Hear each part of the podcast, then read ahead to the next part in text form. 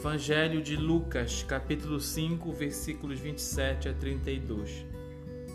Naquele tempo, Jesus viu um cobrador de impostos, chamado Levi, sentado na coletoria. Jesus lhe disse: Segue-me. Levi deixou tudo, levantou-se e o seguiu. Depois, Levi preparou em casa um grande banquete para Jesus.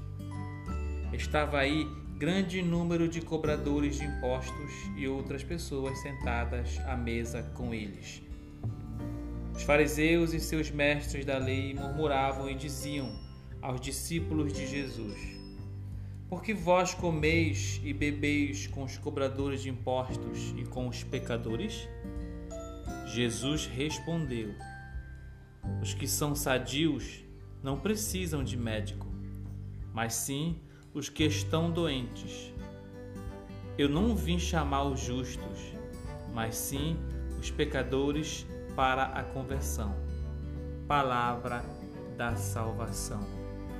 Bom, meu irmão e minha irmã, neste evangelho de hoje, este evangelho de Lucas, nós temos um pouco do resumo do sentido real do ministério de Jesus Cristo. E, esse, e esta revelação que Jesus acaba fazendo é uma revelação que nos dá esperança, porque ele abre as portas do céu para todos, principalmente para os pecadores para os doentes, que muitas vezes se acham ou se achavam distantes de merecerem o céu. Jesus vem dizer que o céu está para os pecadores, está para os doentes. É para essas pessoas que Jesus veio. Não veio para quem já está salvo, para quem se acha justo, perfeito. E você sabe que nós não somos pessoas perfeitas, nós somos seres humanos é, imperfeitos, que falhamos e que somos limitados e que nós continuaremos a falhar, porque realmente nós não somos perfeitos. Mas é preciso ter no seu coração que Jesus está nos esperando em algum momento ele vai bater na minha porta, ele vai chegar até mim ou já está batendo. É só prestar atenção aos sinais, me chamando, assim como ele fez com Levi. Levi era um cobrador de impostos, um grande pecador, mal visto pelo povo, que muitas vezes subornava, muitas vezes enganava, explorava o povo.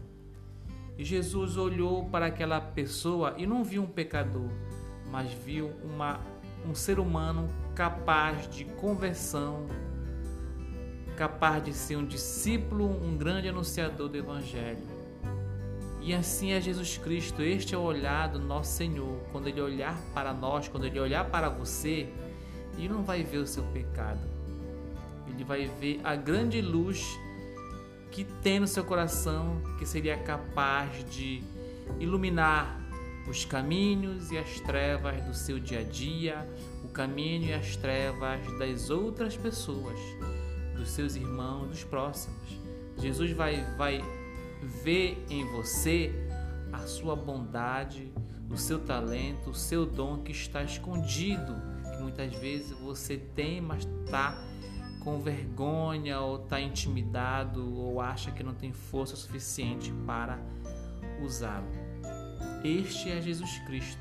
Quando olha para nós, vê as nossas qualidades, vê do que nós somos capazes de fazer em nome de Deus e para Deus, para a construção do reino de nosso Senhor. Abrace Jesus Cristo, fique atento e quando ele te chamar, largue tudo, vá ao seu encontro, não coloque obstáculos para seguir Jesus Cristo.